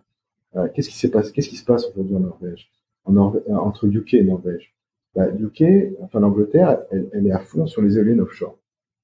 Elle a, un, elle a des, éoliennes, enfin, elle a un site un potentiel de vent génial. Et donc, voilà, les Anglais sont à fond là-dessus. Ça marche d'enfer. C'est super pas cher. Grâce à, ils font des appels d'offres avec des 10 gigawatts. nous, on fait des appels d'offres avec 1 gigawatt. Eux, c'est 10 gigawatts. et donc, et donc quand tu regardes les prix hein, qui sont arrivés en 2022, je crois de mémoire, hein, sur les octrois de 10 gigawatts, soit fin 2021, soit 2022. C'est-à-dire c'est pas, c'est vraiment pas cher. Hein. Comme je te dis, c'est autour des 40, 50. Euh, mais en plus, ce qui est intéressant, c'est qu'ils ont fait un, accord avec la Norvège. Et donc, ils ont fait un câble hein, entre la Norvège et l'Angleterre. Et, et, il sert à quoi ce câble? Eh ben, Il sert à justement euh, mutualiser les éoliennes offshore euh, qui vont euh, produire euh, des fois beaucoup, un peu moins, et, le barrage, les barrages de, la Norvège là, qui vont permettre de faire des compensations comme ça. Donc c'est pas je te refile ton truc et tu me refiles c'est repenser le système énergétique et repenser comment absorber la variabilité. Donc ça, c'est les interconnexions. D'autre part, il y a des outils de flexibilité, des usages. Ça aussi, on ne le voit pas. On se dit, bah, tu sais, on, on, imagine encore une fois notre pays tel qu'il est, nos usages, et puis on y met des trucs, des, des renouvelables. Mais c'est pas ça, parce qu'on doit électrifier. Alors ça veut dire quoi électrifier? Électrifier, ça veut dire des pompes à chaleur, ça veut dire euh, des véhicules électriques. Encore une fois, je ne vais pas pouvoir remplacer tous les véhicules électriques par tous les véhicules thermiques par des véhicules. C'est pas ça le truc. Mais il va y en avoir. Donc il y a, y a des véhicules il y a de l'hydrogène qu'on va, qu'on va faire. Pourquoi on fait de l'hydrogène Parce que pour produire de l'acier, pour produire de l'ammoniac. Alors bon, il y a une question de savoir honnêtement si l'Europe va être un grand producteur d'hydrogène.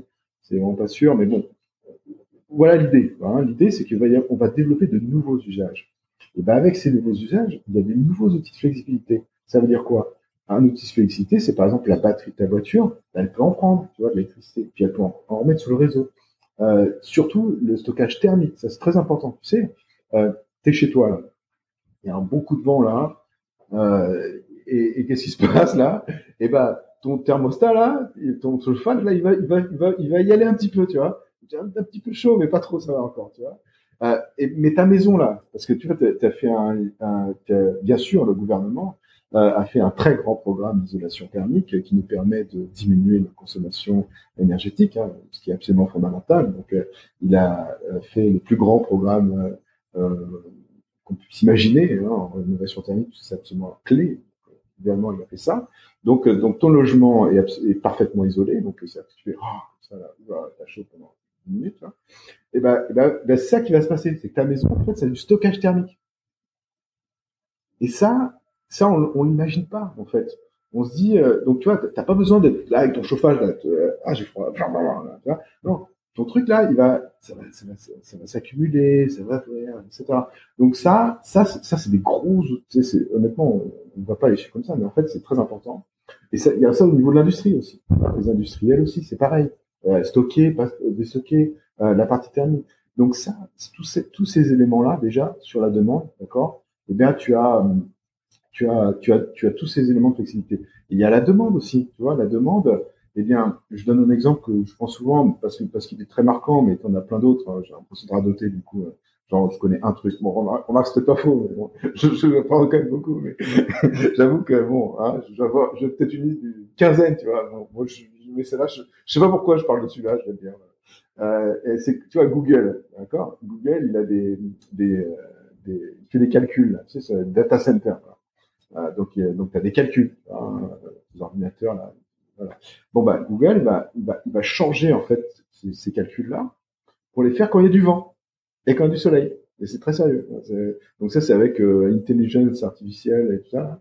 Euh, donc, euh, donc ça veut dire quoi? C'est-à-dire que ta consommation de data center, en fait, elle est, elle est fonction euh, des ressources euh, de vent et de, de, solaire, tu vois, pour adapter ça. Et ça, tu as plein de trucs comme ça, en fait. Hein, tu as plein d'éléments comme ça. Donc ça, on va développer ça. Hein, c'est ça qu'on appelle, tu vois, souvent on parle des smart grids en disant euh, c'est l'enfer, c'est le truc, euh, tu vois, les robots qui arrivent sur Terre et tout. mais c'est tout bête. Hein, un smart grid, c'est en fait c'est de l'information.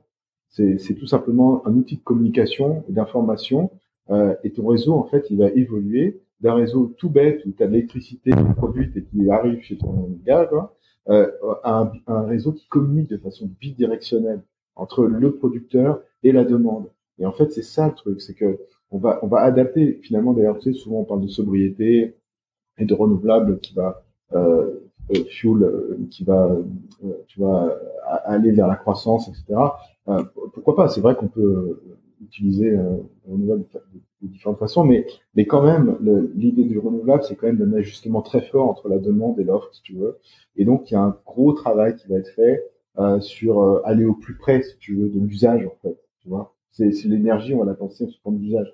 Donc maintenant, pour répondre à ta question, est-ce qu'on va faire tourner là nos, nos, nos, fuels? Bah, tu vois bien, le monde, c'est un monde complètement différent. Tu vois, avant que tu utilises tes centrales gaz, etc., tu as 150 outils ta, ta batterie, euh, ta euh, tes flexibilités, t'as tes machins, t'as ces machins. Et donc, qu'est-ce qu'on imagine? Ce qu'on imagine selon les simulations, d'accord? C'est qu'en fait, il te reste à peu près 5 à 10% de, de gaz, d'accord, dans un système ENR. Donc, un système ENR n'a pas fait disparaître le gaz. Hein, J'aimerais que ce soit clair là-dessus. 100% ENR ne veut pas dire ne veut pas dire qu'il n'y a pas de gaz, c'est pas vrai. Euh, donc, il faut pas mentir là-dessus. Hein. Faut dire ouais, c'est fossile free, etc. C'est pas vrai. Il y a 5, 5 à 10% d'accord, euh, qui restent. Mais c'est très faible parce que c'est après l'électrification. Je sais pas si t'imagines. T'as fait disparaître complètement tes fossiles de ton système énergétique et le seul truc qui te reste, c'est entre 5 et 10 de ta consommation. Alors c'est plutôt 5, hein, d'accord. En France, on est plutôt dans les 5 de ta, de ta consommation électrique. Ça correspond, si tu veux un ordre de grandeur, ça correspond à 30 une trentaine, euh, une vingtaine, 20, 20 à 30 TWh, d'accord, euh, de gaz hein, sur une demande qui va être 650, euh, hein, d'accord. Et donc ce gaz qui est résiduel, déjà on a fait des, des simulations au niveau de la production de carbone hein, pour voir où est-ce que ça nous emmenait. Donc quand même, ça nous emmène dans un, dans un monde qui est très très très peu d'émissions déjà pour le moment. Mais même ça, on peut on peut s'en débarrasser. Alors comment on peut s'en débarrasser? Eh ben on peut s'en débarrasser en augmentant notre, notre, notre, base, par exemple. Tu vois, par exemple avec euh, dans les simulations de RTE, euh, si tu as un peu plus de nucléaire, bah, tu fais disparaître un peu plus de gaz, d'accord? Euh, Et puis aussi, tu peux décarboner le gaz. Donc le décarboner, c'est quoi? Pour l'instant, on imagine de l'hydrogène. Alors on y croit, on n'y croit pas. Va en discuter si tu veux, mais euh, voilà, c'est une, des possibilités. Donc, euh, mais si tu veux, euh, c'est vraiment en fin de course, tu vois. Ces, ces histoires-là de 5% de machin, c'est vraiment en fin de course. Euh, donc, c'est ce que tu peux voir en Allemagne, par exemple. Tu vois, en Allemagne, tu as ton système là, et tu plein de... Tu vois, le système au départ, il y a plein de fossiles, d'accord? Et petit à petit, bah, tu as surtout beaucoup d'éoliennes en, en, Allemagne. Hein. Aujourd'hui, tu as, 30, as 30 000 mâts à peu près. as le nombre de mâts que la France veut faire en 2050. Les, eux, ils l'ont déjà aujourd'hui, d'accord? Donc, tu vois, tes, éoliennes et ton solaire, bah, ça bouffe, ça bouffe, ça bouffe, ça bouffe, ça bouffe, ça bouffe tes fossiles, tu vois? Donc, c'est exactement l'inverse, tu vois? Euh, euh, c'est, tu, tu mets pas des fossiles pour, euh, pour, ton, pour tes trucs, ça, ça te bouffe tes fossiles.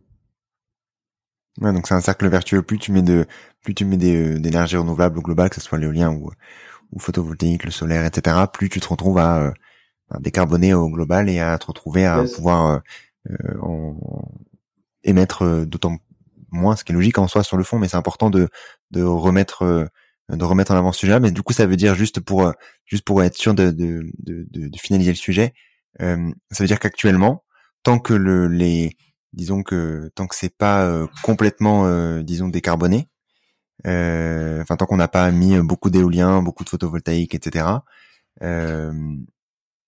ça veut dire qu'on a, enfin on n'a pas l'obligation, mais disons, on, il faut utiliser du des énergies euh, fossiles pour euh, pour euh, enfin du pas créer, mais ça c'est pour n'importe quoi dans tous les cas, mais pour faire tourner, disons les notre notre réseau électrique.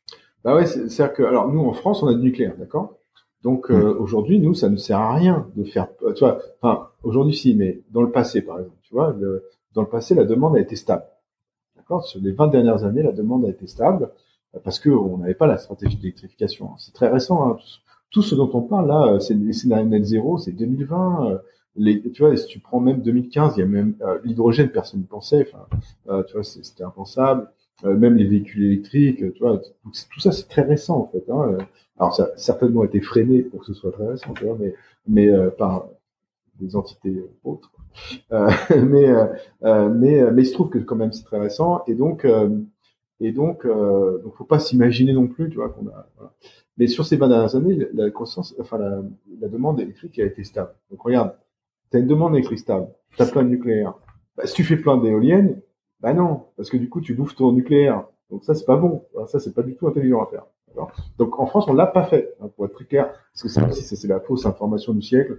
Euh, en France, euh, on met des éoliennes et on met des panneaux solaires et ça nous mange le cœur. Donc non, euh, RTE a fait une étude très précise là-dessus, ça ne pas de nucléaire du tout.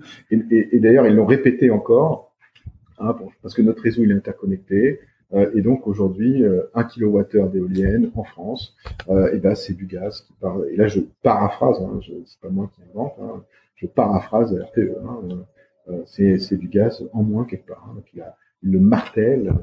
Euh, voilà. Et même, je sais qu'en disant ça, il y en a qui nous écoutent, ils disent mais non, mais non, c'est certain. Euh, donc ça, ça va rester euh, fortement ancré chez nous. Euh, mais non, euh, et, et, pourquoi non? Parce que du coup, notre taux de pénétration est très faible. Hein. On a on a 10% d'énergie renouvelable, on n'a rien du tout en France. En France, notre, notre taux de pénétration, on est là, wow, ça perturbe le réseau, ça. mais c'est rien, c'est le néant. Aujourd'hui, on a on a quasiment rien du tout. Je sais pas pour pour trouver un pays comparable à nous qui a aussi peu d'énergie, je sais pas, il faudrait prendre je sais même pas euh, quel pays, euh, je sais pas, peut-être euh, même la Namibie en a beaucoup plus que nous, tu vois, donc je sais pas, il faudrait, je sais pas quel pays il faudrait chercher, tu vois, honnêtement, je sais même pas où chercher. Si en Asie, tiens, c'est certainement un pays en Asie qui doit être dans notre cas, tu vois, la Corée du Nord, tiens, la Corée du Nord, hein, la Corée du Nord notre cas. Euh, mais tu vois, donc, euh, mais voilà, on a vraiment très peu d'énergie renouvelable, et donc ça ne mange pas du tout le nucléaire. Mais maintenant tout ça, ça va changer, encore. Euh, donc euh, tout ça, ça va changer parce que tu as la demande qui va augmenter. Donc nous, on va, on va devoir augmenter, euh, on va devoir augmenter ces, ces, ces, ces, ces renouvelables. Donc la réponse à ta question, c'est que aujourd'hui, dans, dans, la réponse à la question, c'est qu'il faut garder le mix, d'accord, du pays qui est concerné. Euh, donc, euh, s'il a un mix essentiellement fossile, eh ben oui, euh, si tu mets pas de renouvelable, bah, il va continuer avec du fossile. Et si tu mets beaucoup de renouvelable, bah, tu vas manger le fossile qui est actuellement. Si il n'a pas, par contre, beaucoup de fossiles et qu'il a par exemple beaucoup d'hydraulique, beaucoup de nucléaire, etc. Bah là, il vaut mieux pas faire tant que ta demande elle augmente pas. Si par exemple ta demande, ta demande elle va augmenter, bah, il y a deux sujets. Il y a un sujet de savoir bah, comment la couvrir et il y a surtout un sujet temporel. C'est-à-dire que bah, si tu te lances à faire un barrage hydraulique, euh, ça prend euh, des années, d'accord? Un barrage hydraulique, les études, les machins, tout, c'est des années. Si tu veux faire du nucléaire, c'est pareil, ça fait des années. Alors, on peut raccourcir, en a qui rêvent, c'est pareil, euh, avoir une centrale nucléaire qui tombe du ciel comme ça, mais non. Il faut la construire quand même. Hein. Donc, donc ça prend des années. Et donc, en, selon ton appétit à vouloir contribuer à l'arrêt du réchauffement climatique, enfin, à la, contrôle de la dérive climatique, et aussi à vouloir sortir des fossiles, hein, parce que évidemment, c'est pas tout le monde hein, qui a envie de sortir les fossiles. Hein. Là, c'est super, il faut continuer à brûler les fossiles, ah, c'est génial. Euh, et donc, euh, bah, selon ton appétit à vouloir sortir des fossiles et à, contrôler la dérive climatique, et eh ben oui, euh, dans tous les pays sont confrontés au même sujet, qui est de dire que bah, il faut faire plein d'énergie renouvelable pour déjà euh, absorber la demande croissante en électrification. Et si tu le fais pas, bah, c'est foutu. Soit tu n'électrifies pas, d'accord Ta demande, elle n'augmente pas, mais tu n'électrifies rien du tout, donc tout le reste, c'est du fossile. Hein. Euh, tu vois, ton électricité, elle fait 20, 25%, tout le reste, c'est du fossile. Euh, donc tu n'électrifies pas. Tu peux faire de la sobriété, mais tu vois, tu ne peux pas faire disparaître 80% euh, de ton énergie, c'est pas possible. Euh, euh, donc voilà, s'il si, n'y a pas beaucoup d'alternatives, hein, euh, malheureusement, j'aime pas dire ça parce que tu sais, ça fait un peu euh, t'es obligé, tu vois. Puis surtout en France, on aime bien notre liberté quand même. Hein. Donc, euh, donc on est libre, oui, on est libre de consommer des fossiles, hein. ça c'est sûr. Mais, euh, mais, euh, mais c'est mieux de pas le faire, quoi. Hein. Avant de passer aux questions de fin, Karim, je voulais revenir sur un sujet qu'on a discuté tout à l'heure, juste, juste rapidement, parce qu'on l'a pas parcouru de manière plus, plus précise. Parce que ça fait partie aussi des malheureusement des des sujets qu'on discute quand on parle de de d'éolien. Euh, donc on parlait de paysage avant. Donc en effet, tu disais qu'il y a une étude. Euh, tu parlais aussi de biodiversité. C'est sur ce sujet-là que je voulais je voulais enclencher. On a parlé du coup de la biodiversité euh, marine. Donc quand on a des éoliens offshore pendant la construction, ça va du coup impacter la biodiversité marine parce que ben comme quand on a un bateau de moteur hein, qui qui un bateau moteur euh, dans l'eau concrètement ça fait du bruit ben, quand on fait une construction dans l'eau ça fait beaucoup de bruit beaucoup plus. Donc euh, voilà c'est les mêmes euh, les mêmes types de sujets.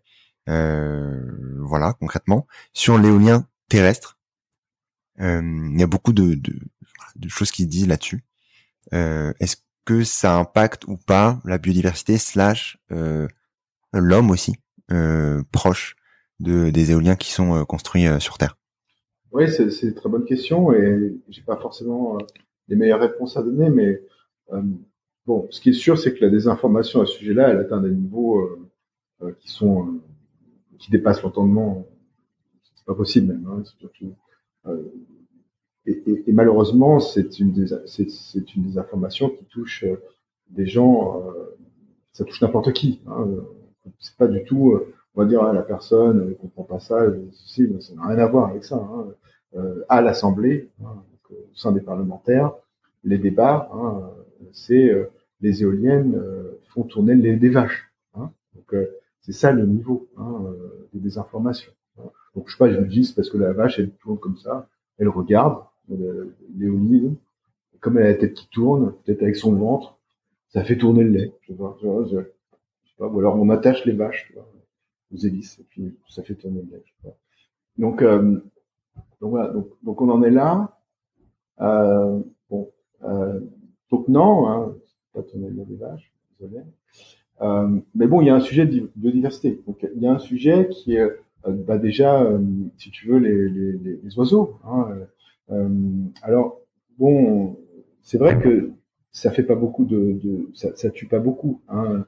Les éoliennes, c'est un, un, nombre d'oiseaux insignifiant comparé aux pesticides, comparé aux chats, etc. Mais en même temps, je trouve que cet argumentaire-là, il est plus ou moins intéressant parce que bon, faut pas oublier quand même que la biodiversité, euh, bah, c'est pas ton canari euh, du coin aussi, hein, c'est quand même euh, l'aigle, machin, tout ça. Donc, alors, bah oui, il y a quand même des, des, des animaux qu'il faut protéger, vraiment. Donc, il faut faire très attention à ça, d'accord? Donc, donc, donc, il faut continuer les études, d'accord? Il faut, il faut faire des études, il faut regarder comment au mieux positionner ces, ces euh, ces, ces, outils, enfin ces, ces, outils de production d'électricité. Euh, pour prendre en compte ça, il faut surtout pas euh, penser que parce que tout va bien, enfin parce que effectivement ça aide le changement climatique, eh ben on peut faire n'importe quoi. Je pense que ça, ce serait, ça serait une grave erreur, mais heureusement, on le fait pas du tout. Hein. C'est-à-dire qu'il y a vraiment, comme c'est indiqué, des études très poussées, et même récemment, pour citer, euh, il y a un fonds d'investissement, la Mirova, là, euh, qui a même euh, lancé en fait une grande une grande étude euh, sur la biodiversité, l'impact de la biodiversité. Donc, donc sur les panneaux solaires, il y a déjà donc bon bah ça bof, hein, honnêtement, bon, les panneaux c'est des piquets, hein, bon bof quoi. Euh, il faut faire attention où tu les mets et tout, mais bon. sur les éoliennes, bah, tu as quelques sujets, tu as des sujets de vibration, tu as des sujets acoustiques, tu vois. Donc, alors, il y a l'idée que, par exemple, les, ça fait exploser les chauves-souris. donc, euh, donc, je, pense pas qu'il y ait beaucoup de chauves-souris qui explosent quand même euh, près des éoliennes. On voit rarement des éoliennes tachées de sang. Euh, mais, mais bon, voilà, c'est vrai que ça perturbe un peu, ça perturbe certains animaux. donc, faut le prendre tout à fait au sérieux. C'est vrai que je rigole parce que parce qu'on en dit des choses. Il faut, faire attention. Les, éoliennes lancent des pales de glace. Je sais pas si tu as vu.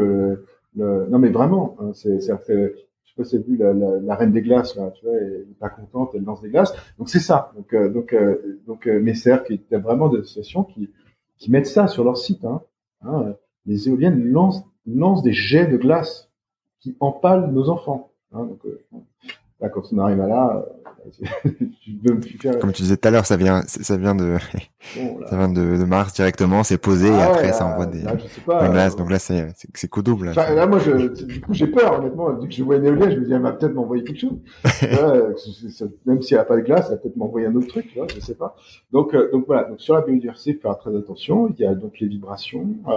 Euh, euh, l'endroit où c'est où c'est où c'est mis et donc il faut faire des études tout à fait sérieuses. Et donc il y a mais c'est pas impensable de gérer ça. C'est pas complètement impensable. Alors je vais donner un exemple mais encore une fois il faut pas croire que du coup euh, tout va bien.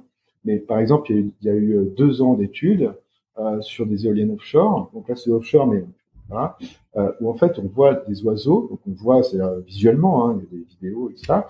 Les oiseaux ils s'en vont c'est-à-dire qu'ils foncent pas pour se faire hacher le menu. Tu vois euh, ils arrivent à se dire tiens si je vais là-dedans je vais me faire hacher menu et donc je vais quand même essayer d'éviter ça. Donc euh, donc il y a, des oiseaux qui raisonnent comme ça. Bon je sais pas si tous, non non pas tous, il y en a qui, se font empaler.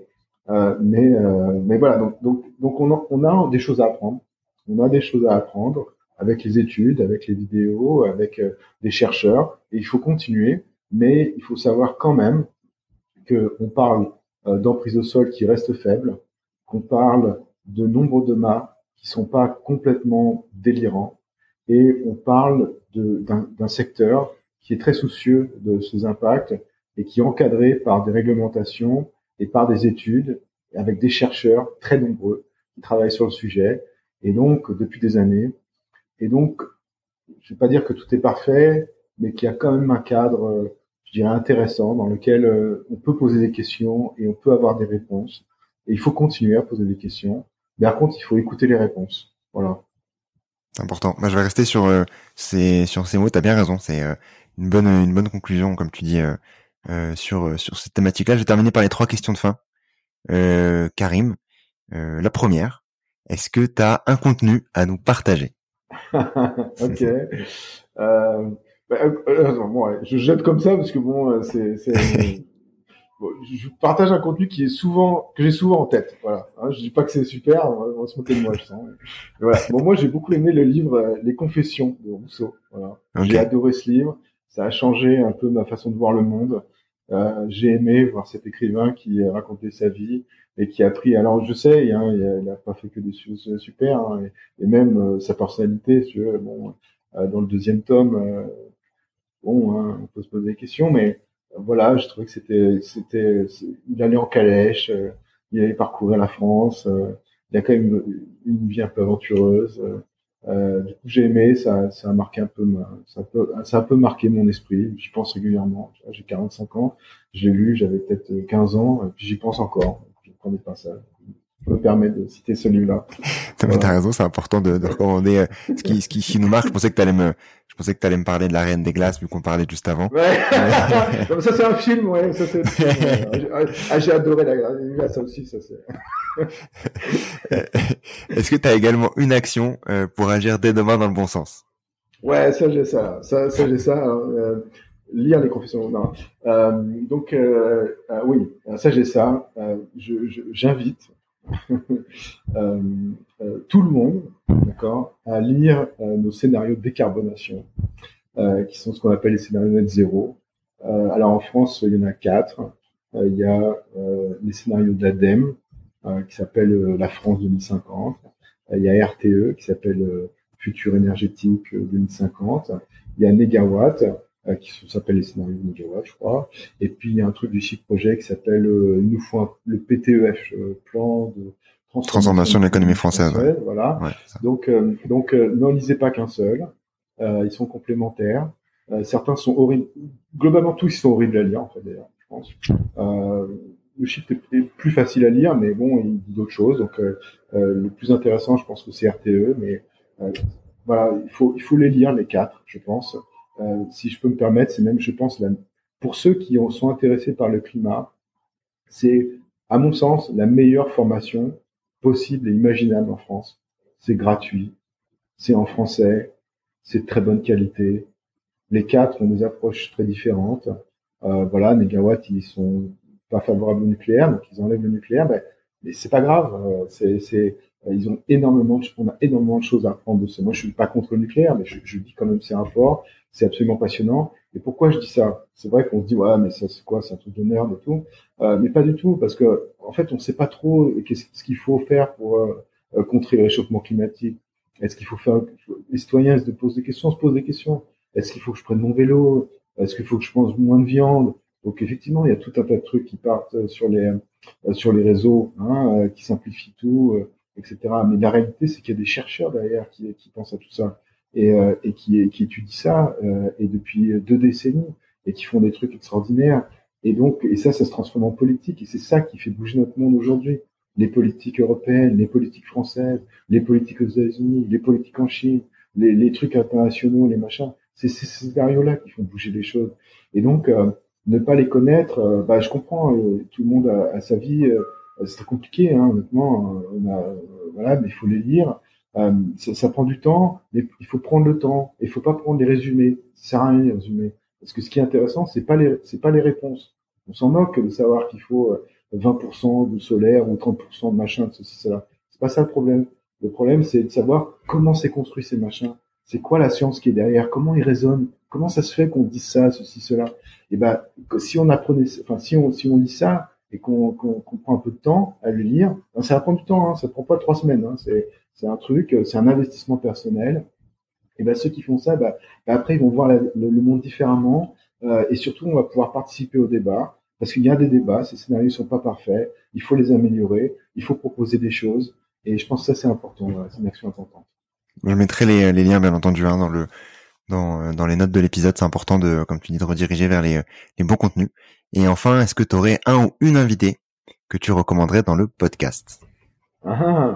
Euh, ah mince, euh, ok, j'ai deux gars en tête, mais j'ai pas de, j'ai pas de filles là. C'est pas bien pour la, la diversité là. tu me rends, tu me rends off, c'est pas grave. Hein. Oh là là, euh, mince. Euh, non, mais, mais, du coup, ça veut dire quelque chose quand même. C'est pas bien. Euh, euh, écoute, bon, moi j'ai un chercheur que j'aime bien, euh, Berang, qui est qui qui fait les, les, qui a fait le scénario 100% renouvelable euh, si tu veux parler de scénario énergétique, 100% renouvelable, c'est sympa. Je suis très copain avec Cédric Philibert aussi, qui a sorti d'ailleurs sur les éoliennes un, livre que je recommande euh, très fortement, qui est absolument génial. Euh, éolienne, pourquoi tant de haine?